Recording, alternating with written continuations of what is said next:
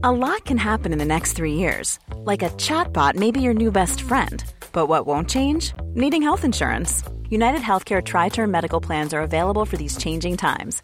Underwritten by Golden Rule Insurance Company, they offer budget friendly, flexible coverage for people who are in between jobs or missed open enrollment. The plans last nearly three years in some states, with access to a nationwide network of doctors and hospitals. So, for whatever tomorrow brings, United Healthcare Tri Term Medical Plans may be for you. Learn more at uh1.com. Cet épisode de Nos Ciné vous est proposé en partenariat avec Séance Radio, la radio 100% cinéma, et c'est une production Binge Audio. Binge. Pourquoi tu mets tes lunettes de soleil pour Ouais, les mains douces après. de soleil ouais Pour toi. D'accord. C'est beau. Thanos. Vous êtes superbe. Euh, beaucoup moins de menton quand même que Thanos, si je puis me permettre. Mais Les couilles au menton. Bonjour. C'est moi Orson Welles. J'aime pas trop les voleurs et les fils de pute. Salut c'est nos ciné, votre rendez-vous avec le cinéma qui ne vous prendra certainement pas par surprise en vous avouant qu'il renaclait à l'idée de subir le grand raout de la Marvelerie qui Avengers Infinity War auquel cet épisode est consacré. Dès lors me direz-vous pourquoi s'acharner, pourquoi se faire du mal, pourquoi continuer? Bah Pour être parfaitement honnête, la question se pose au sein de la rédaction et l'idée à l'avenir nous passer de cet univers qui chaque année fait un pas de plus dans la médiocrité, diront certains, nous effleure de plus en plus souvent. Mais d'ici là, cette Infinity War, eh bien on va se la colter avec un trio de super justiciers rassemblés ici à l'antenne Paris. Daniel Andreev, salut Daniel. Salut. Stéphane Moïsaki, salut Stéphane. Salut Thomas. Et Perrine Kenson, salut Perrine. Salut Thomas. C'est nos ciné épisode 136 et c'est parti. Monde de merde. Pourquoi il a dit ça? C'est ce que je veux savoir. Et en écho à ce que je disais en introduction, on peut dire que cette Infinity War, c'est un peu la conclusion d'un premier cycle de films Marvel, la concrétisation sur grand écran de l'objectif final du studio, rassembler dans un seul et même film tous les héros dont nous savons depuis 10 ans suivi les aventures au cinéma, Thor, Iron Man, Captain America, les Gardiens de la Galaxie, Black Panther ou encore Spider-Man réunis pour affronter le terrible Thanos, le titan fou débarqué pour tenter de mettre la main sur les six gemmes de l'infini et décimer la moitié de l'univers au passage.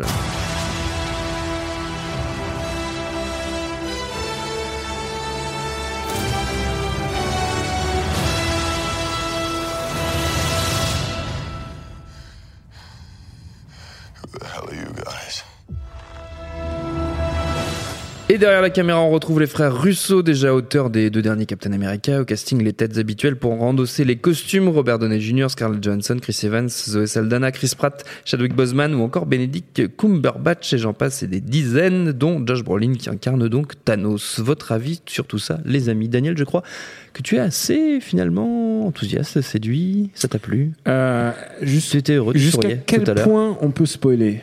On peut spoiler Ah non, on spoil tout, hein. maximalement. On spoiler maximum. Rien à foutre. Je veux Donc avoir. alerte, attends, attends, attends, attends, je Ouais. fais, je fais du coup Faites- un petit message voilà. de, de, de warning si vous n'avez pas vu le film et que vous ne voulez pas qu'on vous spoil, euh, faites sur pause, allez au cinéma puis revenez après. Donc euh, à partir de maintenant, on peut spoiler totalement, Daniel. On est bon? Je veux avoir une pensée pour ce petit garçon qui sortait de la salle, euh, qui est juste devant moi. Il avait 7 ou 8 ans. Et euh, il venait de voir l'essentiel des super-héros de son enfance en train de mourir.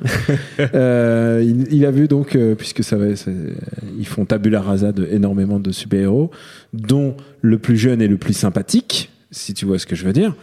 Et, et du coup, je me suis dit merde, c'est pas du tout, c'est presque pas le contrat Marvel en fait, c'est presque pas de l'entertainment pur, parce que ils ont décidé d'aller dans une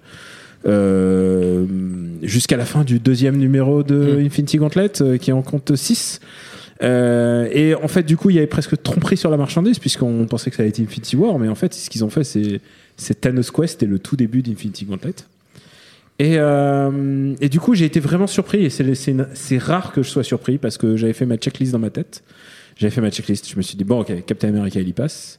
J'ai fait, bon, Iron Man, il y passe, il a pas signé le contrat, si, il a signé le contrat, donc lui, il va pas y passer. Et, euh, et en fait, au fur et à mesure, j'ai été surpris par, euh, en bien, je vois complètement les limites de l'exercice euh, du film de super-héros. Euh, je vois encore plus dans celui-là où c'est full CG. euh, euh, c'est des combats de, de, de, de pantins imaginaires. Et en même temps, euh, je sais très bien que je ne, j'essaierai de ne jamais le revoir parce que je, j'essaie de garder un peu cette, cette première Cette- ce vague aperçu positif. Cette vague aperçu positif parce que je sais qu'il ne survivra pas une deuxième fois. Mais je suis ressorti, et ça c'est rarissime euh, d'un film Marvel, je suis ressorti assez satisfait parce que j'ai vu, parce que j'ai été diverti. Euh, j'ai été diverti par l'osmose entre certains personnages. Ils ont essayé de jouer à ce qu'on appelle le, Marvel Two in One ou enfin faire essayer de faire des combos intéressants. Euh, essayer de mettre euh, voir si Ro- Rocket Raccoon et Thor ça fonctionne ensemble. Euh, ils ont essayé de faire des mélanges en fait. C'est ça le, c'est ça tout. C'est comme ça le concept c'est comme ça que marchent les crossovers. On, Mm. on- on dispatche les persos dans différents endroits et on regarde si ça marche. Et, euh, et je crois que la sympathie, la sympathie que j'ai pour euh, tous ces acteurs, en fait, qui sont tous indéniablement sympas, beaux dans certains cas, euh, dans, dans 99% des cas. je- hein. Ouais. Euh, et bah du coup, euh, du coup, ça m'a fait plaisir de voir euh, Black Widow et Okoye en train de se fighter et puis d'avoir des et euh, il y, a, y, a, y a des petits moments, il y a des petits moments de, où je me dis ah putain c'était chouette. Voilà, si je, je crois que j'ai à peu près dit tout. Je crois que j'ai jamais dit autant de bien d'un film Marvel depuis très longtemps. Depuis 10 ans. Je crois que ouais, ça arrive à peu près au niveau de Avengers, un peu de, de, de ce qu'avait réussi à faire Joss Whedon, c'est-à-dire euh, de créer des moments de personnages, c'est-à-dire des moments où ça fonctionne. Euh, monsieur à ma gauche euh, va sans doute dire du mal et dire que ce n'est pas du cinéma, et je, et je l'entends. Bah, j'ai rien dit. Je Et il a l'entends. pas commencé Non, encore. non, mais je t'ai pas Ne- pas ne- dit. Professeur Xavier, c'est moi. Et euh, Ne présume pas de, de ce mais qu'il dira Stéphane. c'est vrai que Je ne suis pas Jean Grey. Calme-toi. Tu vas ressusciter une, de- une nouvelle fois. Et donc voilà, j'ai été satisfait par ce, cet Avengers que je recommanderais sûrement pas aux enfants. D'accord. Pour, pour toutes ces raisons, je pense que c'est celui du c'est celui de, de la rupture, euh, c'est celui les gens ressortent en disant ah c'est l'empire contre-attaque de, de Marvel. J'irai Hmm. pas jusque là. Ouais, quand même pas, non J'irai pas jusque là, mais euh, mais en- en- mais clairement ils avaient un plan et d'arriver à cet endroit et je suis assez fasciné Euh, et je vais être intéressé surtout plus par la réaction des gens Mm. parce que moi autant autant je lis des comics, je sais à peu près où ils allaient, mais là euh, je suis très intéressé par ce que vont penser les gens. Perrine. Bah, je trouvais que le- le- l'exercice de départ en soi était quand même pas du tout évident. euh, D'un seul coup, de, de réunir euh, tout le monde, tous ces super-héros, il y en a combien euh, J'ai pas compté, au bout d'un moment j'ai arrêté, mais euh, il y a une petite vingtaine là. Et donc euh, voilà, tout ça dans un film qui dure quand même 2h37, hein, donc donc il y a une deuxième partie, on est bien d'accord, mais voilà, donc cet exercice de base était quand même pas évident, et je trouve, je suis assez d'accord avec Daniel, ils s'en sortent, ils s'en sortent relativement bien avec ce, ce- ce parti pris de départ qui est quand même pas du tout euh, facile. Est-ce qu'il fallait le faire, fallait pas le faire? Moi, je pense que oui, c'est amusant en soi de d'un seul coup de les voir tous se, se- se réunir. Euh, en termes de, de, de pur euh, storytelling, je trouve qu'il y, a un- y y a souci de départ pour moi qui qui fonctionne pas depuis dans le principe même, c'est-à-dire que d'un seul coup, on a Thanos qui débarque enfin. Ça fait, on est teasé depuis dix ans sur sur sur Thanos et on se dit bah qu'est-ce qu'il a foutu pendant dix ans? Parce que quand même Hmm. il aurait pu s'y mettre un peu plus tôt. Il avait l'occasion hein, à d'autres moments de récupérer des Deux, trucs trois fois, ouais. deux trois fois, deux trois moments. Hein, euh, donc on se dit pourquoi il l'a pas fait un, un tout petit peu plus tôt. Donc c'est un peu dommage. Et en plus il y a cette- ce truc où donc si on va dans le dans le, dans le spoiler, euh, clairement c'est qu'une c'est qu'une bataille après une bataille en permanence, ce n'est que des séquences de bataille quasiment où on se prépare à la bataille. Ce n'est que ça pendant 2h37, des batailles qui ne servent à rien techniquement, puisque euh, Thanos l'emporte à chaque fois. Alors encore une fois, moi je suis pas une stratège de guerre ou quoi que ce soit, ou j'ai pas j'ai pas connu les guerres, j'ai pas j'ai pas j'ai Ah pas bon? fait tout ça. Ben non. Donc euh, mais Ceux qui ont fait le film non plus. hein. Remarque, mais justement, Oh, oh, c'est pas dit avec surprise en surprise. Mais ce que je veux dire, c'est que ce qui est un peu dommage, c'est que justement, le- comme ils perdent à chaque fois, il y a un côté, je sais pas, au bout d'un moment, on perd pas toutes ces batailles pendant une guerre, donc je sais pas, j'aurais bien aimé qu'il y ait peut-être un win pour qu'on ait un peu une- un semblant d'espoir, et puis qu'après ça redescende d'autant plus belle, de plus belle, pardon. Là, le, le fait que ne, personne ne perd jamais, enfin ne gagne jamais, il y a aucun espoir de win. Euh, je trouve que c'est un petit peu, finalement, on a juste l'impression de les voir. Enfin, je, je regarde des gens se faire latter pendant deux heures et demie. Je fais bon, bah c'est pas de bol quand même. Et, hein. et à la fin, on les tue. Et à la fin, et non mais moi je trouve cette fin pour le coup. Alors là pour le coup, c'est là où moi il m'a surpris aussi le film clairement. Euh, il a une fin, elle est un peu à la Leftovers, enfin euh, le début de The Leftovers, la série. Donc le début de The Leftovers, c'est 2% de l'humanité disparaît euh, d'un seul coup. Et ben là on a un truc un peu similaire parce que la moitié de l'humanité Ouais. euh, Similaire, mais un peu plus conséquent. un peu plus conséquent. Là on est plus, Plus pardon, on est plus à 2%, on est à que- 50%. qu'à deux, quoi. Donc voilà, la moitié disparue, donc avec cette idée de, de, de, de voitures qui, qui, qui échappent aux gens, Mm. de- d'accidents qui sont provoqués. Et c'est très joli le fait qu'ils partent en poussière comme ça, il y a quelque chose d'assez. euh, je trouvais très beau. Et c'est le seul moment du film aussi. Parce que c'est ce que je reproche à Marvel en permanence, mais je suis pas la seule. hein. Euh, Marvel est tellement dans son époque, a tellement Mm. compris le- le- le- la logique du lol, la logique du, du- de la blague. Il est tellement post, presque post-film de super-héros que euh, il fait que des blagues en fait. Donc au bout d'un moment, il laisse aucune place à l'émotion. Euh, ils essayent au début, euh, euh, on perd deux personnages dès la scène d'intro, euh, on est un peu genre oh merde, et on les oublie le reste du film. Et c'est Ouais. vraiment dommage parce qu'on n'est jamais touché. Il y a une très jolie scène aussi entre euh, Vision et Scarlet Witch, euh, un peu romantique à Édimbourg, plutôt jolie. Et bim, on, on arrête ça par une blague. Donc c'est- et, et à un moment donné, Voir un combat tout pourri. Ouais, un combat en plus pas pas pas foufou. Le, le meilleur combat étant la guerre au Wakanda. hein. Et c'est pas parce que je suis Wakanda forever, mais quand même il y a un truc. euh, c'est quand même la, la meilleure séquence de guerre. Mais euh, à la fin, justement, pour une fois, Marvel se laisse aller à l'émotion, se laisse dire que. Ben non, c'est dramatique ce qui est en train de se passer. C'est vraiment triste ce qui est en train de se passer. Et là, je me suis dit, ah, putain, ça y est, ils ont un. et- Parce qu'on peut reprocher ce qu'on veut à DC. Euh, DC a plein de problèmes par ailleurs Ah, des tonnes. mais des tonnes. Mais au moins d'ici, il a, il, il, il se, il est pas tout le temps dans la constante blague. Alors plus dans Ah, les non. derniers, parce qu'ils ont, ils se sont dit que c'était peut-être une recette qui marchait. et Ils C'est sont allés dommage. trop loin dans les autres. Ouais. Mais le fait que moi, il se prenait un tout petit peu au sérieux, il Mmh. laissait une place à une, à l'émotion, on risque de se casser la gueule en fait. Mais ils, ils essayaient quelque chose. Et Marvel n'essaye jamais ça parce qu'on se dit non non, on rigole, euh, ça va quoi. Et là, dans cette dernière scène, alors on sait très bien que ça, ça va, ça va, ils ont tous signé des contrats et puis euh, il y a déjà des, il suffit de regarder le calendrier Marvel pour savoir que ça va bien se passer pour certains. Mais euh, Il suffit de lire la BD aussi. Il suffit de lire la BD tout aussi, mais bon, ouais. par exemple, si moi je ne lis pas de comics, je, je, suffit de regarder Voilà. les, les line-up. Mais en soi, euh, peu importe, en fait, c'est juste qu'à un moment donné, euh, le film s'est autorisé à aller vers l'émotion. Moi, quand le, le personnage de Spider-Man, enfin, quand Peter Parker disparaît, ça m'a arraché mon petit cœur. Je trouve ça vraiment très triste, en fait. Mais Bah les ouais. enfants, Bah euh, ouais. les enfants, ils voient leur super-héros mourir. C'est horrible. Peter Parker, merde. Et en plus, c'est un truc qui n'a pas été fait dans la BD justement, c'est que dans la BD, ils claquent des doigts et c'est du jour au lendemain, ils disparaissent. On voit Oui. pas The Rapture. euh, Tu vois pas le- ça a été fait dans d'autres. BD avant. Moi, j'ai pas lu Infinity War, Infinity Gauntlet, mais moi, justement, c'est le, contraire. En fait, j'allais dire, euh, à la limite, si je le conseille à quelqu'un, c'est vraiment aux enfants parce que eux, ils peuvent euh, suspendre l'incrédulité et croire que ces personnages-là ne vont jamais revenir. Moi, quand j'étais gosse, donc j'ai pas lu Infinity War, Infinity Gauntlet, mais je lisais Secret Par exemple, et je me rappelle très bien de ce, ce moment, en fait, où ils votent tous pour euh, botter le cul de Doom et que tu tournes la page et là en fait si tu veux c'était toute l'assemblée qui explose d'un seul coup euh, quand euh, Colossus en fait finit par, par donner son vote unanime quoi. Enfin c'est le vote qui pèse quoi. Et quand j'étais gamin quand j'avais 10 ans j'ai fait waouh putain ils sont tous morts! Tu vois? Évidemment tu achètes le Strange de la semaine suivante et en fait ils sont tous vivants parce que à un moment donné machin il arrive il a il a la, potion magique il, il, l'asperge sur, le, sur les fesses de l'autre comme exemple, mais, mais, Mais avec Iron Man, Iron Man, le jour où tu le vois en train de mourir, tu fais merde, putain, il y a du sang dans son casque. Moi, j'y croyais. Et moi, ce moment de pure en- enfance, quoi, de, de pur moment où tu crois qu'ils vont mourir. Évidemment, nous, on n'est pas dupes.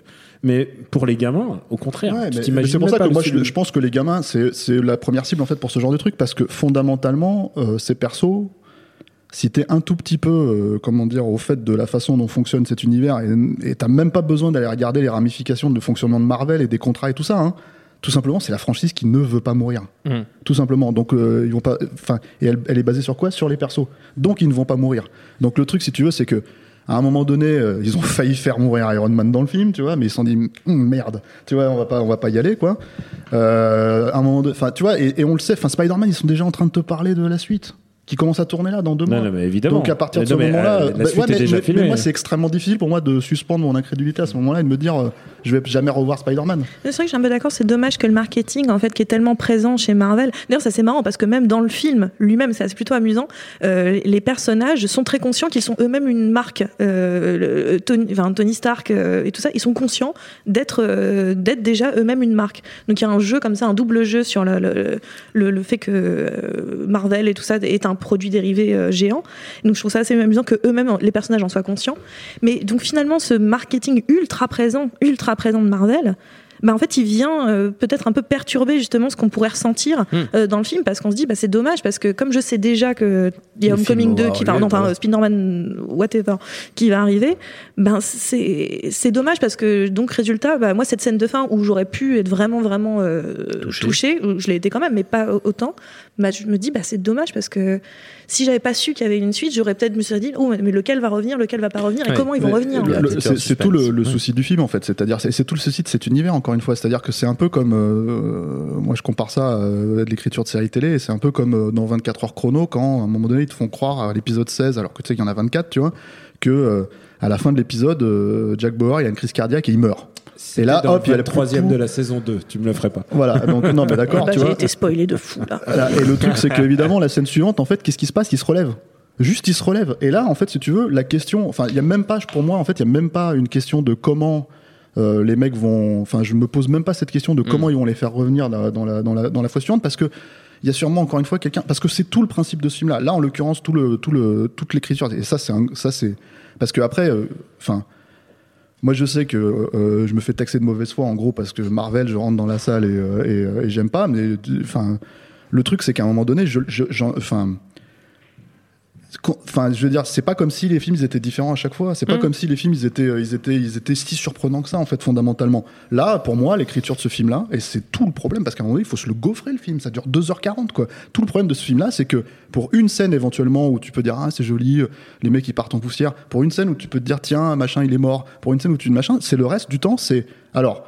Euh, Thor, il va sur la planète euh, Burbank parce que c'est là où on t'a tourné le film, tu vois. Donc sur sur sur un décor géant, tu vois, avec incrustation numérique, tu vois, pour aller chercher euh, euh, l'artefact euh, 27 euh, du bidule machin qui a été chié par un nain, pour que ensuite en fait il reparte sur la planète euh, Atlanta euh, à côté de Pinewood, pour finalement tourner dans un autre décor comme ça, où en gros si tu veux on va lui construire son marteau qui va lui permettre à un moment donné de et on s'en fout, putain, on s'en branle, quoi. Tu vois, je veux dire, à un moment donné, Alors- tout ça, ça fonctionnerait. Attends, tout ça, ça fonctionnerait si les interactions entre les hommes, les personnages fonctionnaient. C'est-à-dire que Mais on peut reprocher. Attends, attends, attends, on peut reprocher. ce film. Ben moi, je trouve pas parce que justement, en fait, euh, Groot.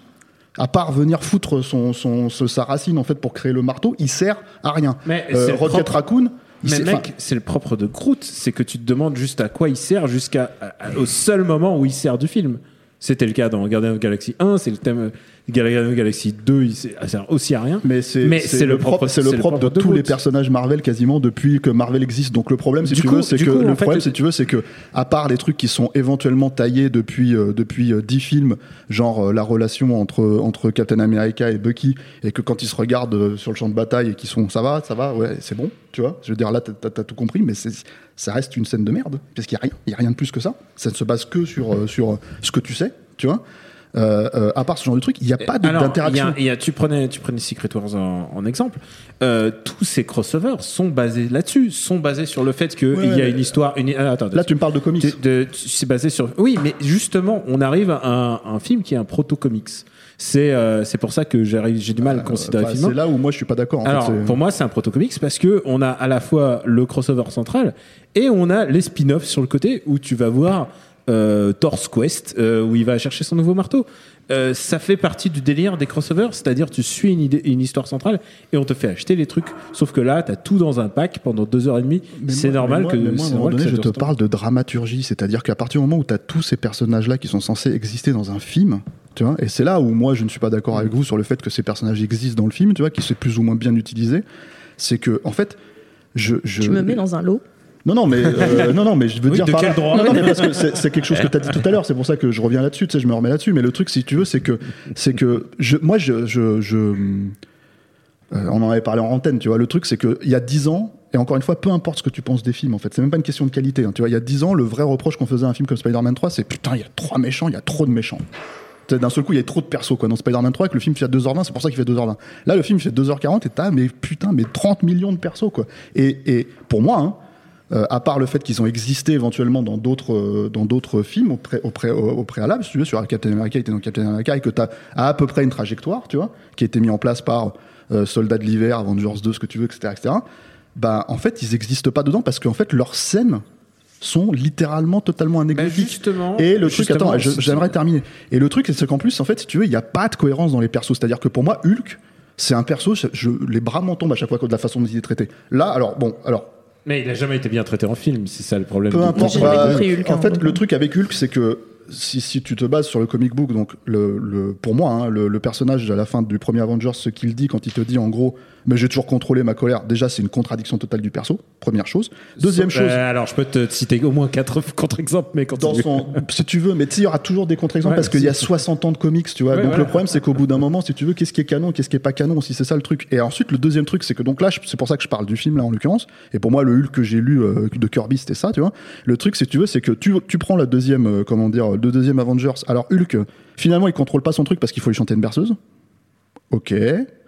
Donc ensuite, Hulk dans Thor Ragnarok, bon, il a un gros kiki, c'est à peu près ça le, le- le niveau de, de, de level. Et là, en fait, dans celui-là, c'est carrément, on n'arrive même plus à contrôler Hulk parce qu'on n'arrive plus à le faire sortir parce qu'il s'est pris une branlée par Thanos au Et début. il reste encore Hulk qui se contrôle par télépathie, Hulk qui se contrôle par l'hypnose. Enfin, je veux dire, que, je en peux t'en citer plein. mais- non, mais- exemples en mais- perspective. mais- ouais, mais il y a- en fait, ce que je veux dire, c'est qu'il n'y a plus de cohérence même dans leur putain d'univers Oui. à eux, en fait. C'est-à-dire que ce que eux, Ils ils se ont décidé d'aborder.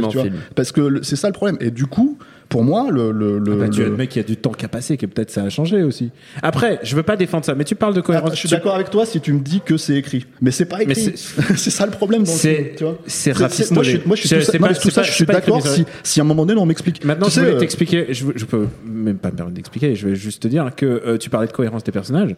Il y a vraiment un personnage qui est vraiment très cohérent euh, par rapport à tout ce qu'on voit de Marvel.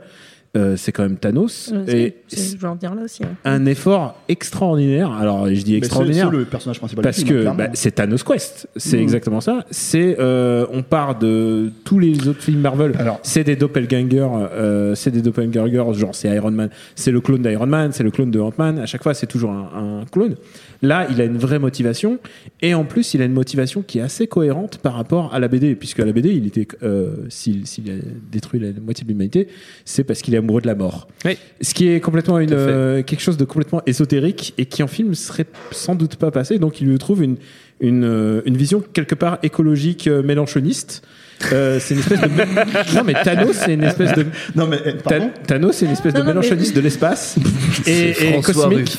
Et, euh, et qui, qui décide qui Ok, dé- alors, Ça va trop si loin. je suis ta logique, attends, si, je, si je suis ta logique, euh, donc Je en fait, en gros, le fait que ça soit le méchant dans ce, dans ce, dans ce grand film corporatiste absolu, tu vois, qui est, qui est Avengers et ses grands univers absolus, ça te dit quoi en fait finalement sur le- l'univers Ah, en ah, question après que tu veux dire que tout d'un coup c'est un méchant communiste dans un film dans un film Non, bah, bah, je en fait, pas moi, moi, ce qui là me fait marrer sûr. avec le plan de Thanos, pour en coup, j'ai pas lu encore une fois Infinity War, tout ça, mais ça me fait penser à ce sketch de Bill Burr. Euh, qui t'explique comment il se débarrasserait d'une partie de la population, tu vois, en faisant, euh, comment dire, en, en bombardant des, des croisières, tu vois. Il te dit, bah, les croisières, c'est pas mal, on peut se faire 3000 personnes d'un coup, tu vois. On balance une bombe dessus, il y a pas, c'est un peu random, il y a un peu de tout, il y a des vieux, il y a des jeunes, il y a tout ça, et hop, en fait, c'est réglé, on- et, on, et on règle le souci de la surpopulation, tu vois. En- en- voilà. Et, et, et c'est, euh, il t'explique ça s'il était un dictateur, tu vois. Donc bon, Bah, clairement, en même dire, temps, c'est le, personnage de Thanos, c'est pas un euh, dictateur, c'est pas loin non plus. Enfin, c'est pas non plus, c'est pas, c'est pas Ah, quelqu'un de, de- C'est pour ça que C'est Mélenchon, pas ça le despote, hein, quand Oui, même. bah, c'est un croisement parce que dans ses méthodes, c'est un croisement Mé- Mélenchon-Le Pen. Enfin bon, il a un truc un peu, un peu, un peu, un peu chelou dans sa façon de voir les choses. On a perdu Stéphane. Mais bon, c'est pas la, on, on s'en fout. On n'est pas en train. Thanos n'est pas représentatif de la politique française. Non, de donc, non. donc c'était pas la question. Mais ce qui est intéressant, et je suis d'accord avec Daniel, c'est que c'est- pour le coup, c'est un personnage. euh, clairement, tous les super-héros qui sont dans ce film sont des personnages secondaires par rapport à Mm. Thanos. Et pour une fois, on a Thanos. C'est-à-dire qu'encore une fois, je l'ai je l'ai déjà dit au début, mais ça fait dix ans qu'on nous tease Thanos. On le voit vite fait, deux, trois secondes à chaque fois. Où- Et on n'arrivait pas à cerner Thanos. Déjà, il était assez moche hein, euh, visuellement. Et puis euh, là, il a vraiment plutôt bien évolué. Et, euh, et on n'avait pas les contours vraiment de ce personnage. On ne savait pas qui c'était. D'un seul coup, il se révèle. Donc ça, c'est un peu le reproche que je ferai aussi au film, d'une certaine façon. C'est que il a fallu attendre ce film-là pour qu'enfin on prenne conscience de, du danger Thanos, du vrai danger Thanos. Donc c'est quand même dommage que ça soit pas, que cette peur, elle soit pas plus, comment, elle soit pas plus viscérale le- du Mm. re- enfin, dans le reste de, des films. Donc ça, c'est un peu dommage. Mais sorti de ça, euh, je trouve que euh, d'un seul coup, on a un vrai méchant, on a un méchant, un méchant, un, méchant, Un ah oui, voilà, un vrai, en tout cas un vrai de vrai euh, méchant avec une vraie motivation, avec un- une motivation qui est plutôt intéressante, qui Mm. pose question, qui qui qui qui est pas évidente en soi, Ouais. c'est pas le le- l'enfer est pavé de bonnes intentions hein, en soi. Donc euh, oui, c'était mon petit passage proverbe. C'est beau. mais euh, non, mais plus sérieusement, le, le- voilà, je trouve qu'on a, on a, on a enfin, quelqu'un euh, qui moi était ma ligne conductrice du film, qui m'a intéressée dans le film, parce que finalement les autres personnages, j'étais contente de les voir, comme tu disais, faire des paires les uns avec les autres, des paires qui n'étaient pas attendus, de voir euh, l'opposition en mode, euh, en mode qui c'est a la plus grosse entre euh, entre euh, Chris, euh, enfin Star Lord et Thor et Star Lord et, et, et Iron Man. Moi ça ça m'a ça m'a amusé, mais c'est c'est vraiment tellement à côté de ce personnage qui a une vraie quête, une Mm. vraie euh, quest qui m'a qui est la plus intéressante presque depuis les, les débuts de Marvel. Et je parle pas encore une fois par rapport aux comics parce que je me base tout simplement sur les films Oui. qui sont sortis au cinéma. Et c'est une- c'est l'une des, quêtes- des quests, oh, des quêtes les plus intéressantes depuis, euh, depuis le début. En fait. Ils ont pris le temps de raconter euh, son origine, de raconter. Euh, Il y a un flashback quand même sur, sur l'enfance de sa, de sa fille adoptive. Enfin, vraiment, ils sont allés assez profondément et jamais ils se donnent le temps de le faire, en fait. Sur aucun méchant. Très bien. Avant de se quitter, mesdames et messieurs, on va faire euh, comme d'habitude une recommandation chacun à destination de nos auditeurs en lien ou pas du tout avec ce qu'on vient de raconter. C'est vous qui, c'est vous qui décidez. Perrine fait signe qu'elle n'en a pas, elle n'en Non, a non, pas. non, c'est- c'est elle, ça elle- pas tout de suite. Elle a Ouais, pas tout de suite. Ok, d'accord. Elle réfléchit. Stéphane, d'ailleurs, tu commences. Bon, alors, des vieux schnocks dans l'espace. Oui. Vois, moi, j'ai envie de dire Space Cowboy parce qu'il fallait impérativement que je case encore un Clint Eastwood. Ah bah oui, t'es obligé. C'est vrai que t'es- tu t'es, assigné En cette plus, c'est quand même un putain de crossover de vieux, euh, de vieux euh, second rôle, Oui. quoi. Tu vois, Oui, à part Clint, évidemment, tu vois. T'as bah, quand même sûr, Tommy Lee Jones, t'as quand même, euh, euh, comment il s'appelle, James Garner et, euh, et euh, Donald Sutherland. Ils sont formidables, ils auraient dû tous être dans des Marvel. Ça aurait été le meilleur film, quoi. Et, euh, et voilà, parce que, parce que, parce que nos ciné m'a fait dire du mal de Clint Eastwood un, un 7 février 2018 et qu'il faut impérativement que je rattrape cette erreur absolue, euh, ce, ce moment d'égarement euh, qui, euh, qui Est-ce que tu comment vas dire, pouvoir qui- parler de Changeling à un moment? Ouais, mais j'adore Changeling, hein, c'est un super film. C'est prévu. C'est prévu à un moment ou Voilà. un autre. Donc, ce- donc, euh, donc, euh, Donc Space, Cowboys de, Ouais, de voilà, Clint Eastwood, Clint. euh, des vieux dans l'espace, comme dans Avengers Infinity Wars. Daniel. Alors moi, je, je vais rester dans le comics. Alors ça aurait Oui. été vraiment euh, euh, du tout cuit si recommandais euh, Infinity Gauntlet, Oui. qui est quand même le, le truc euh, écrit par Jim Starlin, qui est vraiment la base de, Mm, du, film, à fait. du film qu'on a vu. Mais euh, pour rester à Avengers, j'étais très un, un Avengers kid, comme on dit, euh, Mm. quand j'étais petit. Et euh, pour moi, il y a une histoire marquante qui m'a qui m'a vraiment traumatisé. C'est une histoire qui s'appelle Under Siege. Et Under Siege, c'est plutôt des méchants. euh, C'est un Steven Seagal, ça. Très malin. Avengers Under Siege. Euh, c'est des méchants qui sont plutôt euh, terre à terre. C'est comme on dit street level. C'est Ouais. c'est plutôt. euh, euh, ils sont. c'est Baron Zemo qui les, qui les mène. C'est pour ça que j'étais très déçu aussi par Civil War. C'est que Baron Zemo est nul dedans. Euh, et donc c'est joué Baron- par Daniel Brühl. Ouais, Bar- ramène, plein de plein de casseurs, hein, plein de, de super casseurs euh, dans le Avenger Mansion et il casse la gueule à tout le monde et il les dégomme et ils ont jamais été autant en difficulté que dans ce comics. Et euh, moi, je me souviens que mon cœur palpitait quand j'étais gamin en me disant merde, mais qu'est-ce qui va qu'est-ce qui va arriver?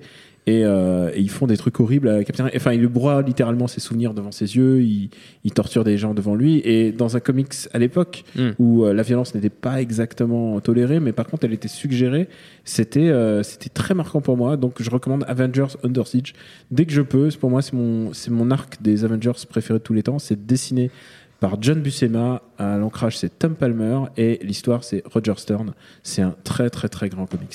Perrine.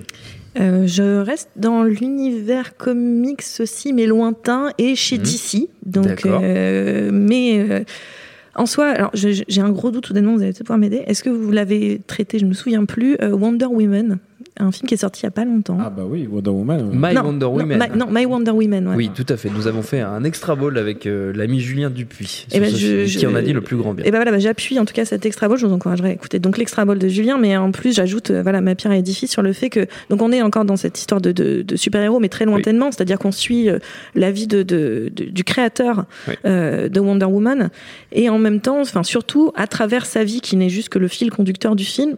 On s'intéresse aux deux femmes de sa vie puisque Mhm. c'était quelqu'un qui vivait en trouble. Euh, et euh, donc on a euh, notamment donc les origines, l'origine story de, cette, de ce personnage de Wonder Woman, euh, un accès au, au bondage, un accès à, à l'invention de, de la, la comment dire de, détecteur de du détecteur de mensonges, exactement. Donc, il est un des artisans. Hein? Il est un des artisans voilà, du détecteur de mensonges avec ces deux femmes avec ces deux femmes là notamment.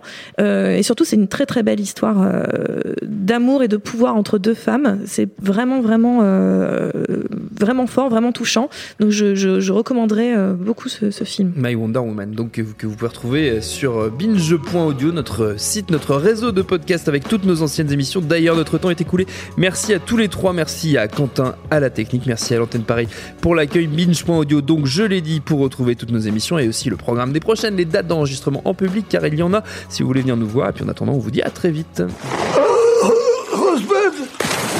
Binge. Et tout de suite, un message de notre partenaire Séance Radio. J'adore mon boulot. Vous êtes la crème de l'aristocratie française. Vous avez compris ce que je vous ai dit? Oui, cancer du poumon, inopérable. Next épisode, c'est le nouveau rendez-vous 100% série de Séance Radio avec Charline Roux et son équipe. On ferait mieux de rebrousser chemin, les gars. J'ai fait du mal. J'ai compromis des missions. Des policiers français, peut les acheter, pas les tuer.